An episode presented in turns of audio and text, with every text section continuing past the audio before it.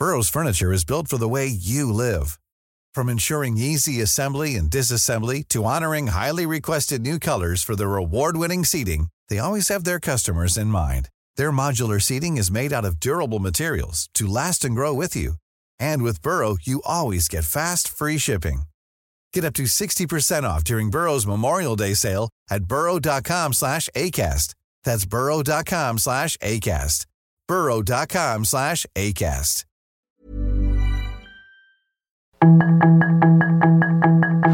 Tarde a tarde, lo que necesitas saber de forma ligera con un tono accesible. Solórzano, el referente informativo.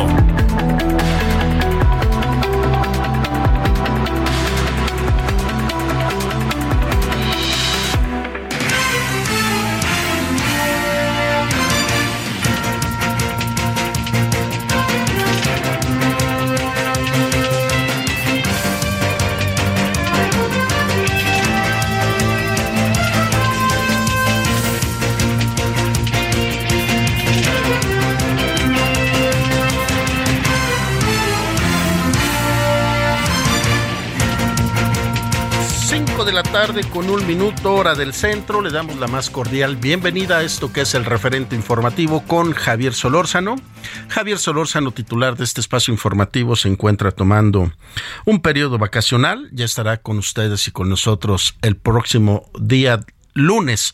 Hoy es martes 3 de enero del 2023, el segundo día laboral del año. Les saludamos con gusto desde esta cabina del 98.5 de FM del Heraldo Radio y saludamos a toda nuestra cadena del Heraldo Radio a nivel nacional, a quienes nos escuchan allá en Yucatán, que ayer estrenamos estación y transmisiones con ellos, 96.9 de FM, en Chilpancingo 94.7 de FM, en Brosville, McAllen, Tuxtla Gutiérrez, Tampico, Oaxaca y que a quienes nos siguen por nuestras redes sociales del Heraldo Media Group, les damos la más cordial bienvenida. El día de hoy hay varias informaciones, como usted lo sabe, ayer fue designada ministra presidenta de la Suprema Corte de la Nación, Norma Lucía Piña. El presidente Andrés Manuel López Obrador hoy reconoció la designación de la ministra Norma Lucía Piña como presidenta ministra de la Suprema Corte de Justicia. Sin embargo, pues hizo algunas críticas en el sentido de que se tiene que reestructurar y renovar el poder judicial. En Ciudad Juárez siguen las situaciones de enfrentamientos entre sicarios por la fuga de estos reos del cerezo número 3 de Ciudad Juárez ayer entre un enfrentamiento a balazos entre policías y presuntos miembros del crimen organizado. Dejó la muerte de dos efectivos policías y cinco presuntos sicarios. Ya le estaremos dando el detalle de la información. Allá está nuestro compañero corresponsal al pendiente de esta información. Ayer teníamos una conversación pactada con David Saucedo, desafortunadamente no la pudimos realizar sobre este mismo tema, donde, como usted lo sabe, hubo 17 muertos en el cerezo número 3 de Ciudad Juárez, Chihuahua, tres heridos, la fuga del Neto, un narcotraficante líder de los Mesicles, de los cuales encontraron en su celda que parecía una habitación VIP, con una caja fuerte, incluso con una cantidad de un millón setecientos mil pesos. Ya nos platicará David Saucedo a detalle cómo lo ve él, qué es lo que, qué opinión le merece sobre este sentido. Y una situación lamentable en el deporte. Ayer los Bills de Buffalo sufrieron una situación muy difícil, ya que Damar Hamlin sufrió un paro cardíaco y se encuentra sedado y en un estado realmente crítico hasta lo que he escuchado de los analistas deportivos es que en realidad murió y lo reanimaron y lo revivieron, pero su situación está realmente preocupante. Eh, los Bills de Buffalo emitieron una actualización del estado de salud de Damar Hamlin, quien se desvaneció sobre el campo después de recibir un golpe en el pecho durante el juego entre los bengalíes de Cincinnati, que justamente era un enfrentamiento muy muy esperado, ¿no? Por la afición de la NFL. Yo me, considero poco seguidor del americano, pero pues hay que estar ahí siguiendo los partidos. Y desafortunadamente por este accidente o esta situación se suspendió el partido y estaremos en espera de qué pasa con su estado de salud. Esto es el referente informativo, 5 de la tarde con 5 minutos. Le saluda Román García a nombre del titular de este espacio, Javier Solórzano. Lo invito a que escuchemos un resumen de lo que consideramos importante al momento. La información de último momento en el referente informativo. Al calificar de histórica la llegada de Norma Lucía Piña como primera mujer presidenta de la Suprema Corte de Justicia de la Nación, el presidente Andrés Manuel López Obrador dijo que la ministra siempre ha votado en contra de las propuestas de su gobierno. El mandatario mencionó que con este nombramiento queda demostrado que su gobierno no tiene injerencia ni impone a nadie en un poder autónomo como lo es el judicial el Tribunal Federal de Justicia Administrativa eligió a Guillermo Valls Esponda como su presidente para el periodo 2023-2025, quien se comprometió a fortalecer la autonomía y modernizar la labor institucional. Valls fue electo en una primera ronda con nueve votos que le dieron una ventaja absoluta frente a la magistrada Luz María Naya Domínguez y el magistrado Julián Oliva Ugalde con dos.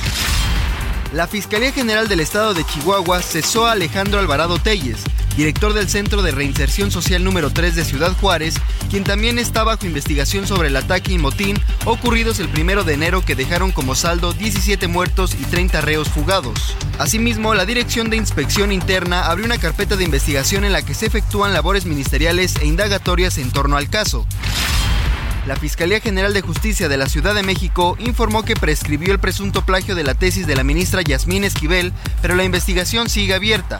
La Fiscalía aseguró también que no se ha pronunciado en ningún momento sobre el tema ni ha hecho pública alguna conclusión en el sentido de que la denunciante fuera víctima de plagio, por lo que dijo desconocer el documento de tipo comunicado que circula en redes sociales y donde se hace referencia a nombre de esta institución de supuestas conclusiones sobre la referida denuncia un juez federal otorgó un plazo de 30 días hábiles que concluyen el próximo 16 de febrero Emilio Lozoya Austin, exdirector de Petróleos Mexicanos, para la realización de la audiencia intermedia por el caso de la planta chatarra de agronitrogenados, debido al descubrimiento de nuevos medios de prueba a los que no ha tenido acceso, siendo esta la tercera ocasión en que la Fiscalía General de la República no puede acusar al exfuncionario.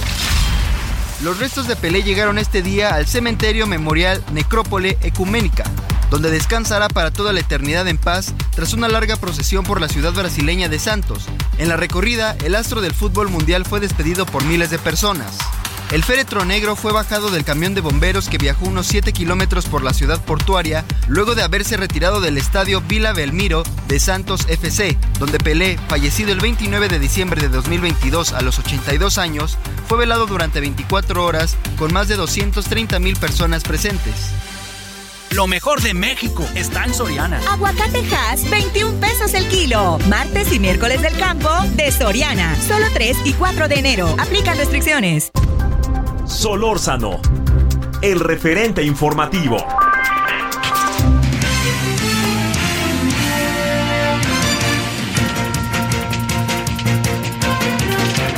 5 de la tarde con 8 minutos, esto es el referente informativo y a nombre del titular de este espacio, Javier Solórzano, le saluda nuevamente Román García.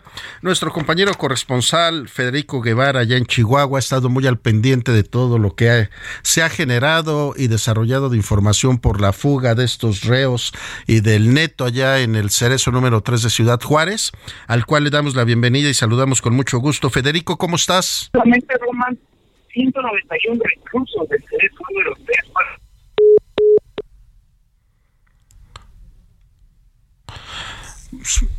Retomaremos la llamada con Federico Guevara, ya está Chihuahua. Le quiero comentar que después de esta fuga de El Neto, de allá del cerezo número 3 de Ciudad Juárez, Chihuahua, el día de hoy se fueron trasladados 191 reos del cerezo de Ciudad Juárez a penales federales tras el mitin generado el pasado fin de semana.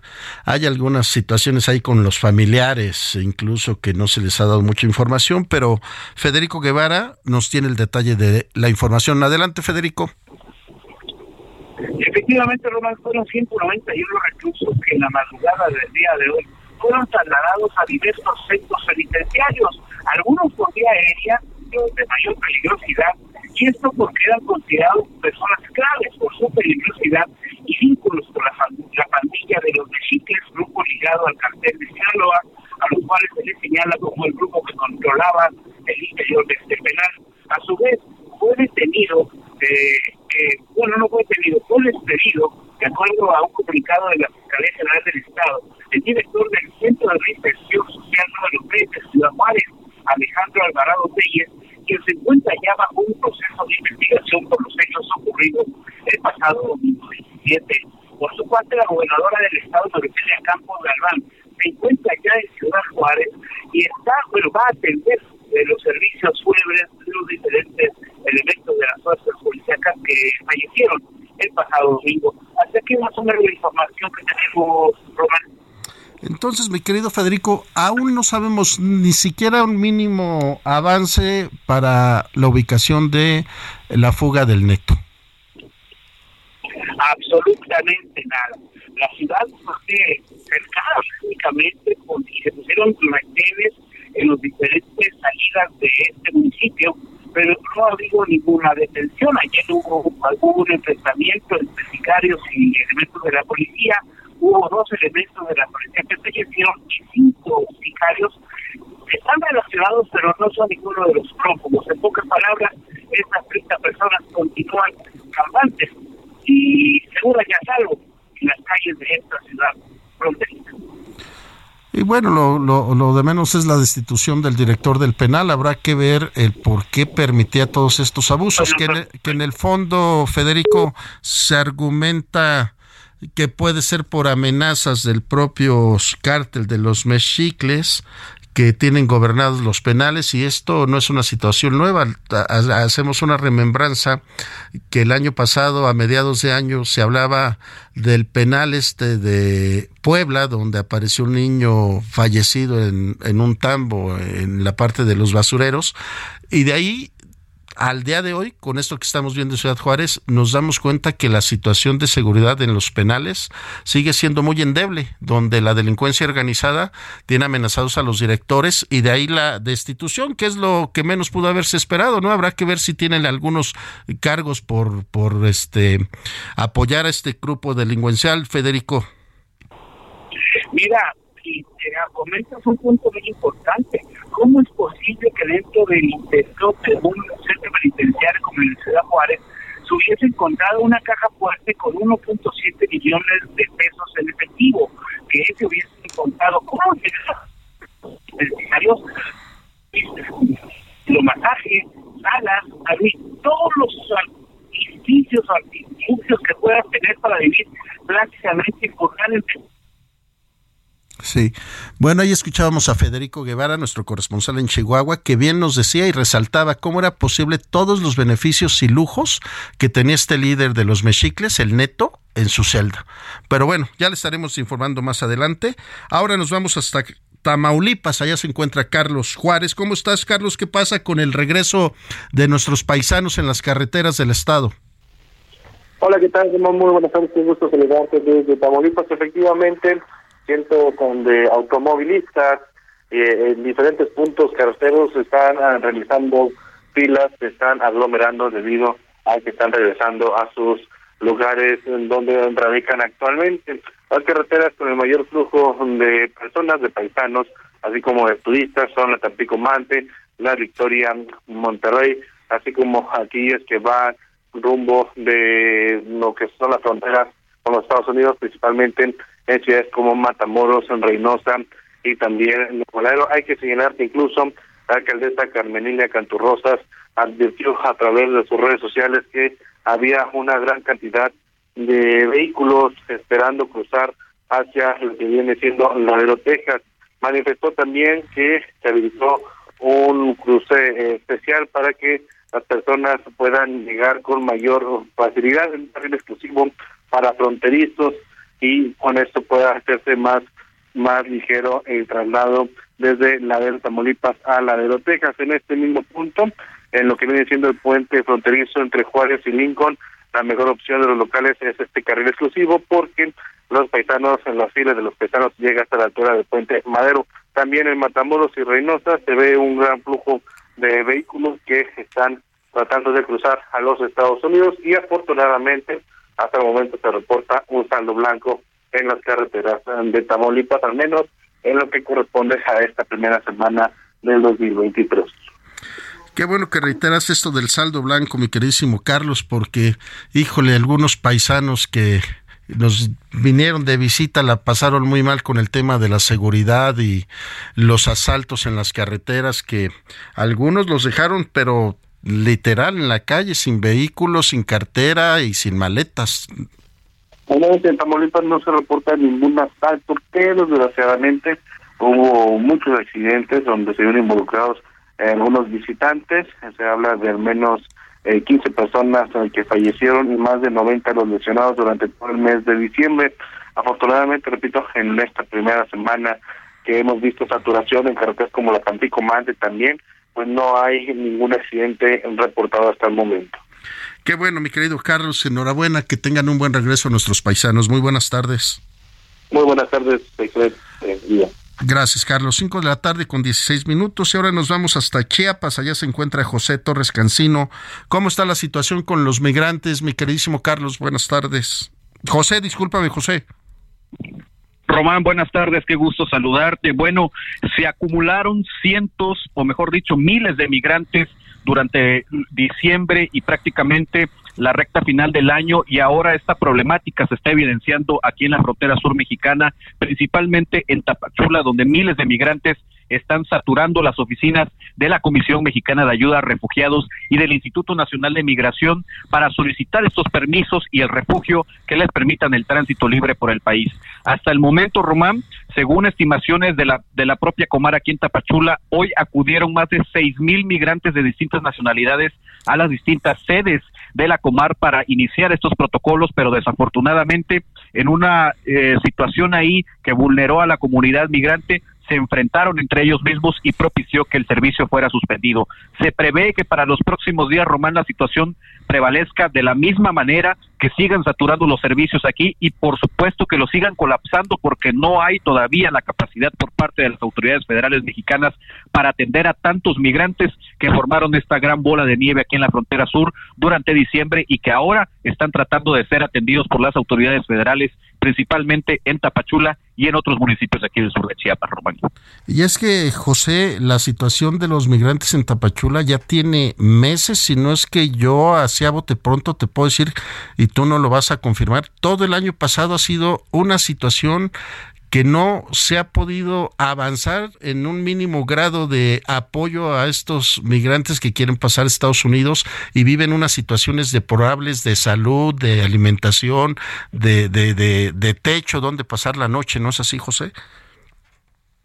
Sí, Román, completamente de acuerdo contigo. Eh, se recrudece la situación de los migrantes porque a todo esto que estás mencionando, la situación de calle y, la de, y las demás eh, pues vicisitudes que tienen que pasar estos migrantes, se suma ahora el temor que hay por parte de la comunidad extranjera en torno a que prevalece el título 42 allá en Estados Unidos y ven aún más complicada la posibilidad de llegar a la frontera norte. Si a esto le sumamos el hambre, la sed, la penuria y todas las condiciones que acabas de comentar en las que están aquí en la frontera sur, pues nos pone un marco bastante complicado para la comunidad migrante que, ojo, están viviendo en la calle y sin alimentos donde hay también menores de edad y personas vulnerables.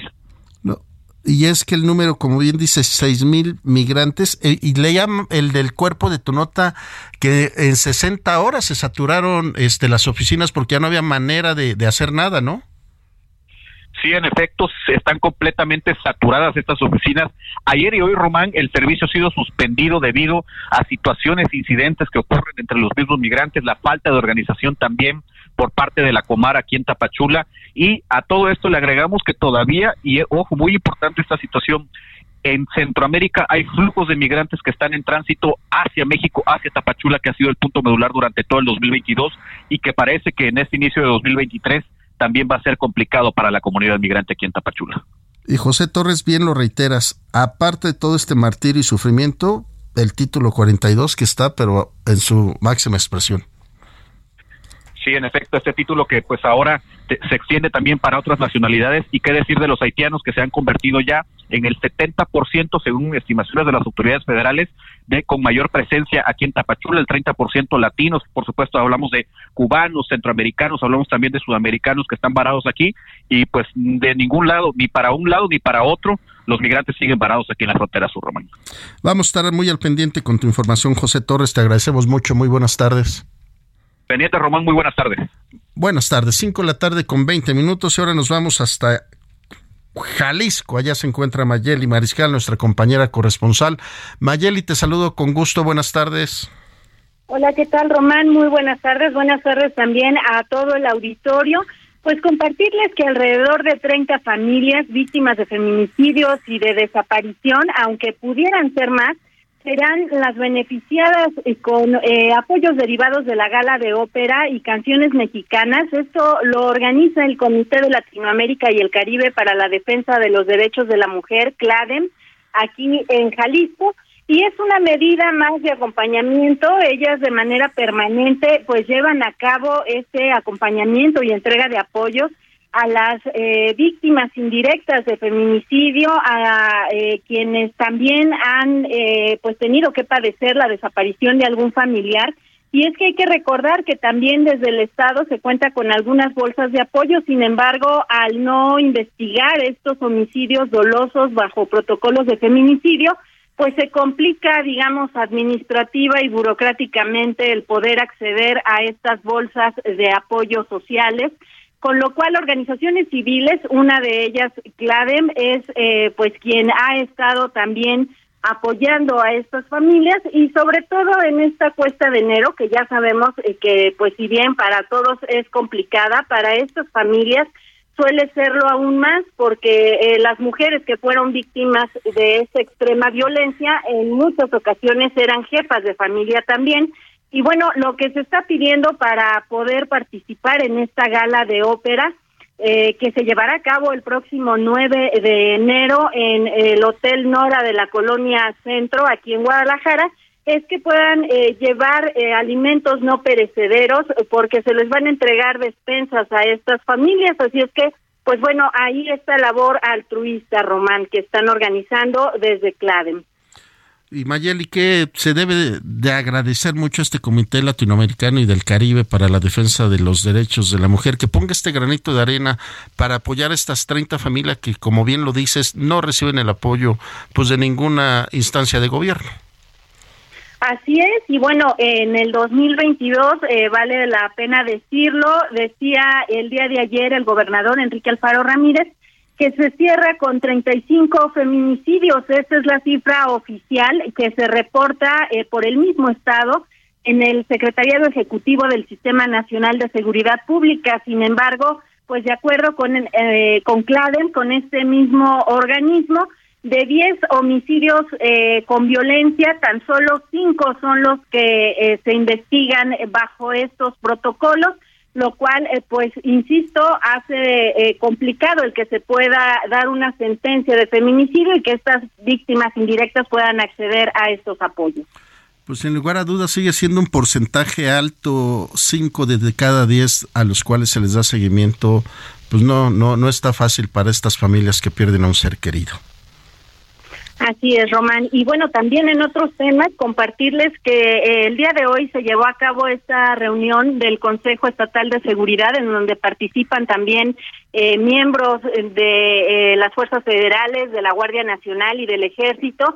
Se acordó el reforzar los municipios con límites con Zacatecas, esto luego de que se han estado pues derivando algunos enfrentamientos entre civiles armados y presuntamente eh, pues que pertenecerían presuntamente a grupos del crimen organizado y eh, fuerzas federales y estatales. Además, el día de ayer en Lagos de Moreno, también otro municipio que ha padecido violencia, se llevó a cabo un enfrentamiento luego de un reporte de robo con violencia, esto en la carretera de Lagos de Moreno León en donde eh, pues acudieron a prestar el auxilio y fueron eh, recibidos pues con eh, estos grupos armados. También de estos hechos, en Lagos de Moreno se derivan eh, tres muertos, presuntamente eh, de estos civiles armados, un elemento que resulta lesionado y lamentablemente horas más tarde en un domicilio se asesina a otras dos personas, familiares de una comandante que participó pues en este enfrentamiento. Vamos a una pausa y regresamos contigo, Mayeli. Un abrazo. El referente informativo regresa luego de una pausa.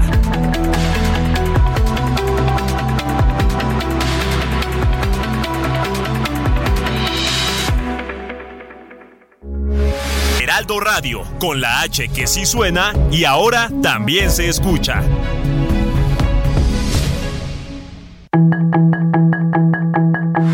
Estamos de regreso con el referente informativo. Hey, I'm Ryan Reynolds. At Mint Mobile, we like to do the opposite of what Big Wireless does. They charge you a lot, we charge you a little. So naturally, when they announced they'd be raising their prices due to inflation, we decided to deflate our prices due to not hating you. That's right. We're cutting the price of Mint Unlimited from $30 a month to just $15 a month. Give it a try at mintmobile.com slash switch. $45 upfront for three months plus taxes and fees. Promo rate for new customers for limited time. Unlimited more than 40 gigabytes per month. Slows. Full terms at mintmobile.com.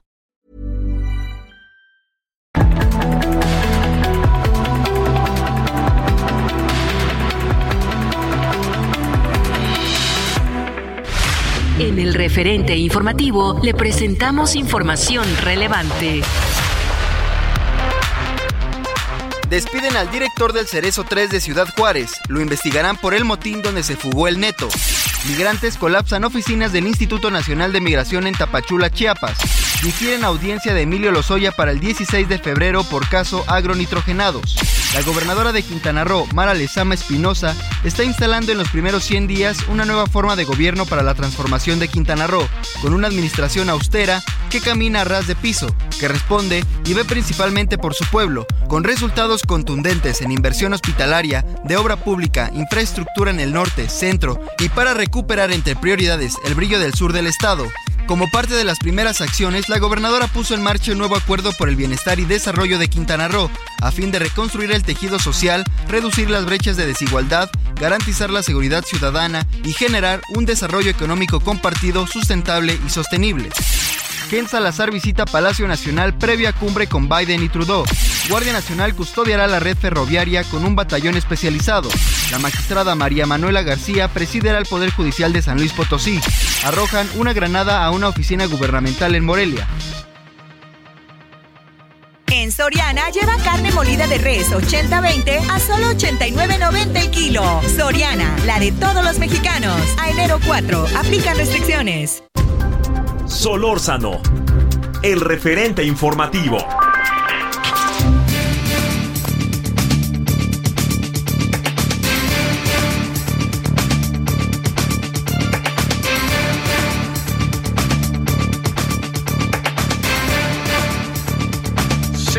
Tarde con 32 minutos. Esto es el referente informativo. Le saluda Román García y a nombre del titular de este espacio informativo, Javier Solórzano, le damos la más cordial bienvenida a David Saucedo. Él es consultor en seguridad y analista político.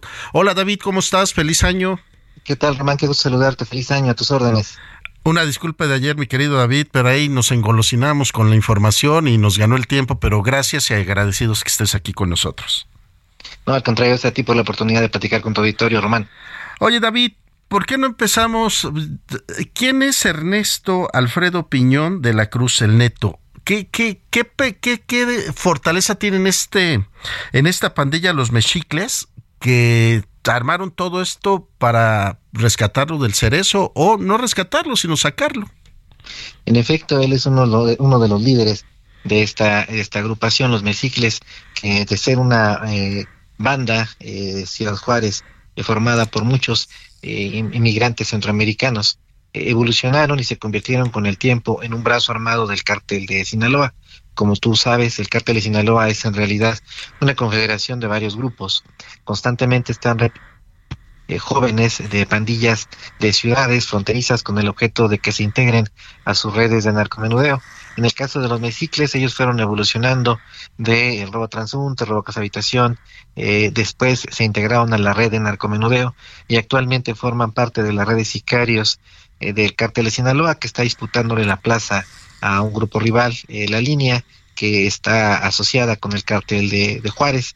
Eh, los mesicles han mudado sus lealtades en varias ocasiones.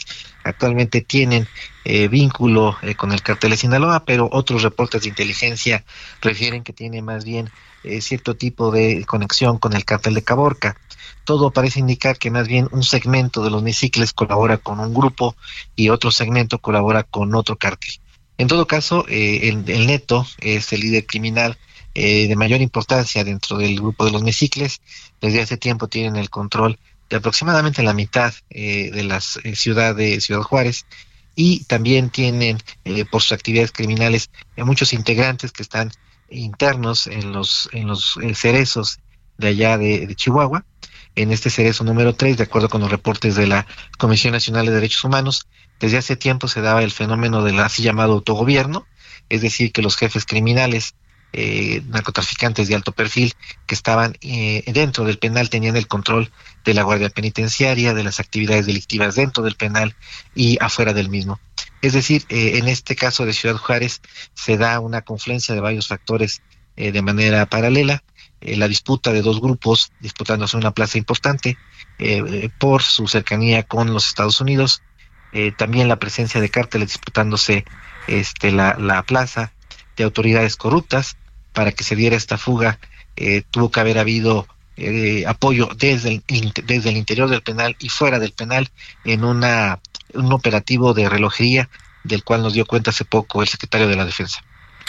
Wow, David, la verdad es que entonces el neto no es cualquier personaje, si este desde los pesados pesados. Sorprende en consecuencia, Román, que dado el perfil del personaje, ni el gobierno federal ni el gobierno del estado hayan tomado, tenido la precaución de, eh, en primer término, eh, no tener en, custodia a el neto en Ciudad Juárez. Lo lógico habría sido alejarlo de su zona geográfica de operaciones para dificultar las comunicaciones con su red de apoyo. No se hizo. En segundo término, cambiarlo a un penal de alta seguridad, tenerlo en un penal en donde en los hechos eh, estaba prácticamente en un hotel de cinco estrellas, de acuerdo con eh, la información que la propia Sedena dio a conocer recientemente en voz del propio secretario eh, Crescencio, lo que veo yo es eh, o bien una terrible incompetencia o bien una complicidad de las autoridades al más alto nivel. Solo hasta hace unos momentos se acaba de anunciar la remoción del director del penal, cuando esto debió haber ocurrido prácticamente a las pocas horas de que se dio esta fuga. Claro, y como bien lo dices, este David Saucedo, este personaje de entrada no debería estar en un penal en Ciudad Juárez donde él tiene todo el control del crimen organizado y es el líder de este eh, de esta pandilla los mexicles que tiene relación directa con el cártel del Sinaloa. Ese es el punto número uno. Y dos, dejarlo en esta prisión que no es de máxima seguridad. Pero ahí, ¿en quién recae? Porque pareciera que el gobierno federal no quiere asumir la responsabilidad y hoy señala a la gobernadora Maru Campos como que no tuvo la acción de tomar estas previsiones. Es un penoso torneo de vencidas, comúnmente cuando se dan este tipo de eventos de alto impacto, un torneo de acusaciones entre el gobierno federal y el gobierno del estado, perdón, el gobierno federal y los gobiernos estatales, de ver quién tiene la responsabilidad, pero lo cierto es que es una responsabilidad compartida si Maru Campos no puso a disposición de las autoridades federales a este personaje, pues las propias autoridades federales pudieron haber en su análisis identificado a este individuo como alguien de alta peligrosidad y que era necesario sacarlo de Chihuahua y ponerlo en un penal de mayor seguridad. Yo para mí son los dos corresponsables, incluso te diría que hay una disputa también con el presidente municipal de Ciudad Juárez, entre la gobernadora Maru Campos del PAN y el alcalde de, de Ciudad Juárez, que es de extracción de Morena, una eh, batalla anticipada de lo que será la sucesión por la gobernatura, eh, con el, objeto de eh, ponerse el pie mutuamente en un tema en donde la grilla no tendría que existir, que es un tema tan delicado como el de la seguridad. Estoy de acuerdo contigo, el tema de la seguridad no tiene que ver con partidos políticos, al contrario, tiene que ver para el bien de la ciudadanía. Y David Saucedo, especialista en seguridad y analista político, cuando tienen a un tipo de estos personajes, desde ese momento se tiene que tomar la acción inicial de decir, oye, este cuate se tiene que ir al, al, Moloya de, Juárez, no sé si es de máxima seguridad o no, pero tiene que tomar esa acción, ¿no, no debería de ser así? Definitivamente, y, te diré que quizá eh, eh, también estamos eh, muchos, yo incluido, vacunados frente a esta posibilidad a raíz de lo que vimos en estas escenas que se han hecho muy mediáticas del túnel que se, que se construyó para permitir la, fuga de, Chapo Guzmán. lo cierto es que el sistema penitenciario mexicano desde hace tiempo se encuentra resquebrajado, tanto los penales estatales como los penales federales, incluso los de alta seguridad. Entonces, me parece que en espera de que haya las inversiones y los recursos para, para poder eh, modernizar el sistema penitenciario, el poder depurarlo, que nos, vaya, nos llevaría cuando menos una década, creo que valdría la pena tomarle la palabra a los norteamericanos que desde hace tiempo le han estado ofreciendo al gobierno de México la posibilidad de que narcotraficantes de alto perfil, como este personaje, puedan eh, purgar sus condenas no en cárceles de México, sino en cárceles de los Estados Unidos. Eh, con un tema, eh, con un, con un, eh, una, un factor de nación, por un factor de nacionalismo, el gobierno de México se ha negado ante esta posibilidad. Para mí sería una que tendríamos a la mano en lo que se hace la depuración de nuestro sistema penitenciario. Entonces, ¿tú sí estarías de acuerdo en que fueran extraditados de manera inmediata? Totalmente, me parece que el, es, evidente que carecemos del sistema de procuración de justicia, eh, para que eh, y sistema de seguridad pública para poder contener estos personajes. Hace poco se detuvo a Tony Montana, que ya había sido detenido en dos ocasiones. Esta ya es la tercera. Y en esas dos ocasiones había sido puesto en libertad por jueces y magistrados. Eh, en este caso, el, el, el, neto ya capturado y preso en, en, Ciudad Juárez en, una, en un operativo de evasión de película, eh, logra poner, logra estar nuevamente en libertad y pasará mucho tiempo antes de que vuelva a estar en prisión. Entonces me parece que el sistema penitenciario mexicano ha fracasado y es el momento de aceptarlo y, aceptar la, ayuda que nos ofrecen los norteamericanos en este, en este sentido. Y es que como bien lo dices, las escenas y las fotografías que hemos logrado ver, eh, este cuate bien lo dices, vivía eh, este cuate, el, neto, en una habitación de lujo y con todos los, lo, lo, lo, que tenía alcance para vivir a, todo dar, como decimos, ¿no? No, tenía eh, eh, fiestas, vino, em, televisión a color, es decir, tenía acceso a redes sociales realmente vivía en una situación bastante cómoda y esto solo se puede eh, explicar eh, con una connivencia, con una complicidad con las autoridades penitenciarias. Me parece que la gobernadora Maru Campos no solo debió haber prescindido y despedido al director del penal, sino también al director general del sistema penitenciario de, Chihuahua y quizá incluso al secretario de Seguridad Pública. Eh, normalmente frente a estos eventos, eh, se, se, prescinde de algunos funcionarios menores, pero se deja las cabezas que son las que también propiciaron esta, esta situación. Ahora, David Saucedo, eh, ¿qué hacer como un director como estos que ya está, eh, que pues, no sé si decir la palabra involucrado, amenazado, comprado para dar todos estos beneficios? Sí, en ocasiones para evitar que, que se den este tipo de situaciones, eh, se busca que los directores de los penales eh, puedan ejercer su función eh, desde el punto de vista nada más administrativo, mientras que la vigilancia y la contención de los reos se pueda hacer a distancia con sistemas de monitoreo de videovigilancia. lo que falló, por ejemplo, en la fuga televisiva y cinematográfica del Chapo, no fueron las tecnologías, me parece que las tecnologías no fallaron, fallaron las personas. Eh, había un director del penal en efecto, pero era monitoreada la celda del Chapo desde la Ciudad de México. Evidentemente los vigilantes y monitoristas fueron comprados para que no dieran la, alerta en, cuanto esto sucedió. En el caso de Chihuahua no existía este sistema de vigilancia en el Cerezo 3 de, Ciudad Juárez. Ahí más bien fue un acto de corrupción que permitió que eh, la Guardia Penitenciaria fuera sometida e incluso muchos de ellos lamentablemente asesinados. Me queda claro que era un director de, eh, un director eh, corrupto que debía ser removido de inmediato. Así que sí hay maneras de blindar en algunos países incluso eh, hay, hay administraciones sin rostro, es decir, no se conoce el, nombre de los directores con el objeto de que no sean objeto y blanco de ataques del crimen organizado. Otra opción era trasladarlo, por ejemplo, a la Ciudad de México como normalmente lo hace Claudia Sheinbaum cada vez que detienen a un narcotraficante de alto nivel de la Unión Tepito o de la Antiunión, es trasladado a penales de son trasladados a penales de Guanajuato, de Chihuahua eh, eh, eh, o de Michoacán. Esto no se hizo en el caso de Ciudad Juárez. Ahora, David Saucedo, después de ver esto del cerezo número 3 de Ciudad Juárez, ¿qué vendría? ¿Una revisión minuciosa en todo el sistema penal y de toda la República? Ojalá así se hiciera, pero lo cierto es que eh, en todo el país tenemos pequeños topos chicos. Este penal que se hizo tan famoso eh, por una serie de irregularidades y de asesinatos y de masacres que ocurrieron al interior del mismo.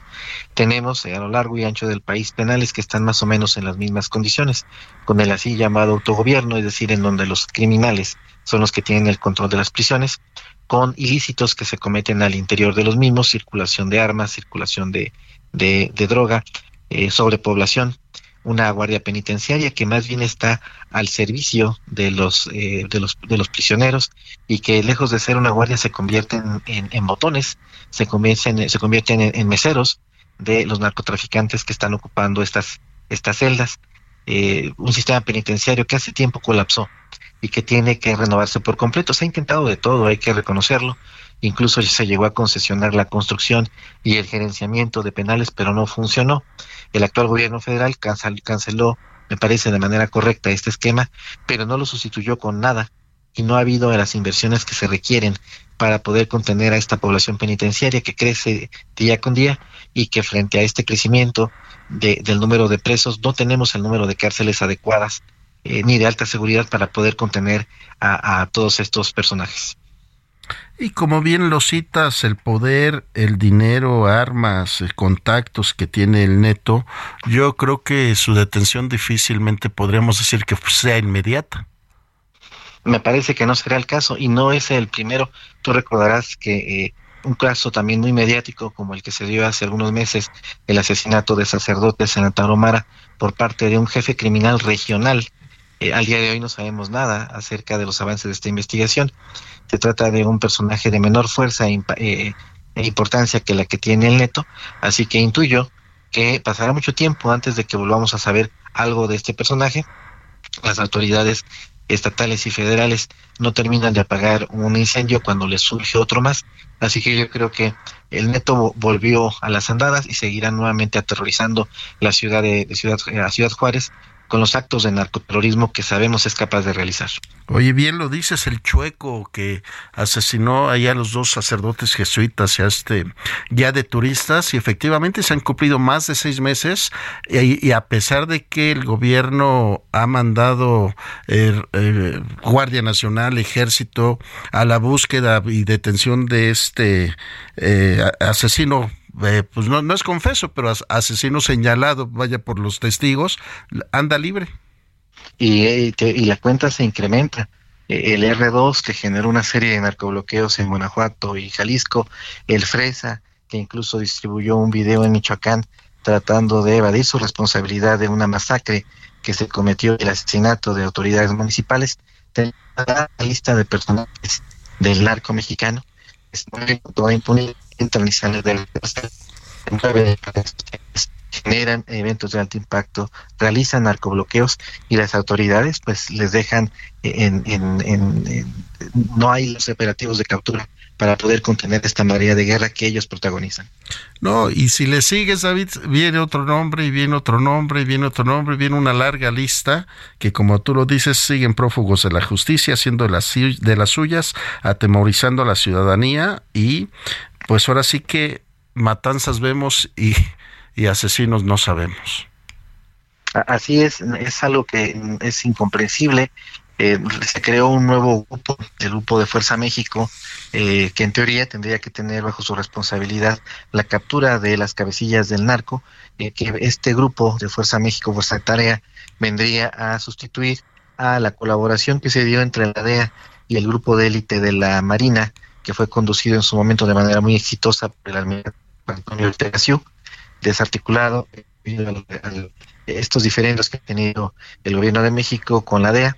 Se acaba de crear esta Fuerza de Tarea México, pero eh, por la experiencia, por lo que sabemos, tardará cuando menos cinco o seis años antes de que alcance eh, la expertise y la maduración que se requiere para llevar a cabo tareas exitosas de captura de alto perfil. David Saucedo, consultor en seguridad y analista político, te agradecemos mucho haber estado con nosotros esta tarde. Gracias, Román. Un abrazo y feliz año. Igualmente, feliz año. Lo mejor de lo mejor para este 2023. 5 de la tarde con 49 minutos, hora del centro. Solórzano, el referente informativo. Balance Inmobiliario es presentado por Centro Urbano. Estrena hoy Casa Odepa en 20. Grandes promociones en Tecámac, Querétaro, Puebla, Cancún, Playa del Carmen y Monterrey. Tu mejor hogar e inversión está en 20. Búscanos en 20.com.mx.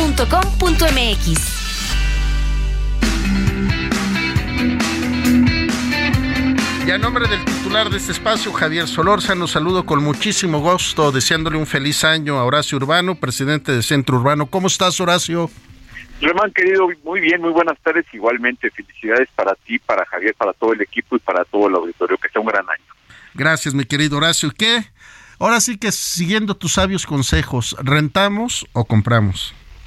Pues fíjate que es un año, es un año importante porque con todo lo que estamos viviendo de la inflación, lo que estamos viendo de las perspectivas de la economía y de las tasas de interés, me parece que es un buen momento para comprar. Las rentas se van a encarecer mucho este año y la realidad es que muchísima gente cada vez va a ver, más lejos la oportunidad de comprar. Entonces, mi consejo sería que este año quienes tengan la posibilidad de tener seguro su empleo, su seguro, su fuente de pagar una hipoteca, quienes tengan acceso a una hipoteca y puedan con ese crédito alcanzar a comprar la propiedad, me parece que es un buen momento para hacerlo.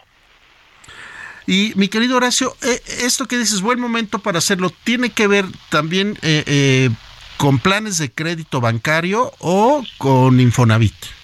Mira, tiene que ver, ver con las dos cosas. De hecho, Infonavit estuvo haciendo un esfuerzo muy importante en la última parte del año para ver que la gente tuviera menos impacto de la inflación al actualizar sus créditos que estaban de antes, créditos ya anteriores que estaban eh, con un eh, impacto de inflación, quitarles ese impacto y ya que queden en, en cantidades fijas donde la gente pueda saber exactamente cómo va bajando su deuda. Entonces, Infonavit tiene muy buenos sistemas de crédito que además antes estábamos acostumbrados a entender que los créditos de Infonavit eran para comprar. Hoy, ojalá todo el mundo sepa que los créditos de Infonavit se pueden usar para comprar casa nueva o usada, pero también se pueden usar para construir, para remodelar, eh, para muchísimas cosas. Entonces me parece que es una buena oportunidad Infonavit y los bancos, también hay que decirlo, han hecho un esfuerzo enorme porque hoy tenemos tasas de interés todavía en rangos bastante manejables, considerando lo que pasó el año pasado, todavía tenemos tasas en los rangos del 10%, que me parece que sigue siendo una tasa bastante bastante sensata después de ver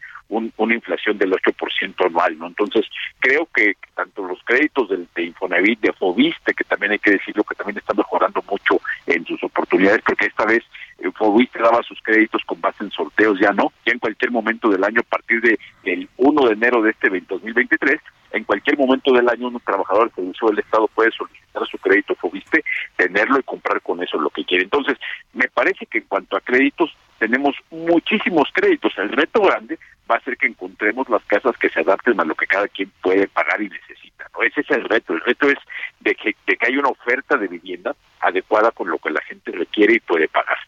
Ahora, Horacio, también se ha modificado la ley de Infonavit en materia de los créditos, que lo puedes juntar, un matrimonio puede juntar el de la esposa con el esposo, o creo que incluso eh, si no están casados también pueden hacer este mecanismo. Sí, por supuesto, eh, es, un crédito que de donde dos personas, antes al principio eran básicamente los créditos conyugales, donde dos, un matrimonio podían tomar sus dos créditos y comprarlos, ahora se puede hacerlo entre hermanos, papá con hijo, suegra con, con yerno, eso en Infonavit, pero la muy buena noticia también es que esa modalidad ya empezó a operar con más limitantes, va, empezando por Infoviste, lo que significa que hermanos ya pueden tomar su crédito y juntarlo, padre e hijo pueden tomar su crédito y juntarlo, y eso es una gran oportunidad que en muchos casos, cuando vemos que las viviendas han encarecido, ha permitido que la gente, las familias aumenten su capacidad de compra en la medida que, que imagínate, desde por sí desde antes, si la realidad es que una familia se mueve con los ingresos de padre y madre, pues qué bueno que podían tomar sus créditos, sumarlos y comprar una propiedad. Ahora qué bueno que se puede hacer tomando en cuenta los ingresos del hijo con el papá, de la mamá con el, con, el hijo o con el yerno, que a fin de cuentas, insisto, hoy tenemos que tomar todas las oportunidades porque las cosas están caras y esa diversidad de esquemas de crédito, esa oferta, hay una oferta muy importante de créditos. La verdad es que la banca ha crecido mucho en, número de créditos otorgados. Infonavit tiene muchísimos créditos, Fobite tiene muchísimos créditos, insisto, el gran tema es que la gente conozca los esquemas. Esto que tú dices es muy importante porque a lo mejor hay muchísimas personas que creen que no les alcanza, pero no han considerado que a lo mejor si tomaran su crédito con el de, con el de su esposa es lo más directo, pero incluso con el papá, con el hijo, con, con, con, con alguien de la familia, se puede hacer ese, ese mix para lograr lograr eh, aprovechar las oportunidades porque, insisto, las casas no van a abaratarse, o sea, la oportunidad está en poder aprovechar las formas de compra, no en que las casas este año no va a tener un caño donde las propiedades bajen y menos con la inflación todos los niveles que tenemos. Querido Horacio, te agradecemos mucho tu participación, muy buena tarde y feliz año. Abrazo fuerte, amigo querido, y, lo, repito, que es un gran año para todos. Así será. Balance Inmobiliario fue presentado por Centro Urbano. Bueno, ya nos vamos a nombre del titular de este espacio, Javier Solórzano, se despide de ustedes, Román García, deseándole que tenga una muy buena tarde. A continuación, Jesús Martín Mendoza.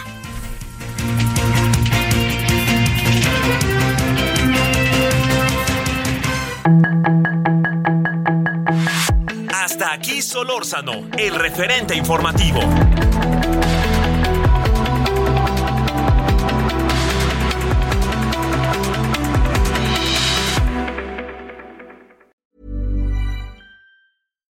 When you make decisions for your company, you look for the no-brainers. And if you have a lot of mailing to do, stamps.com is the ultimate no-brainer. It streamlines your processes to make your business more efficient, which makes you less busy.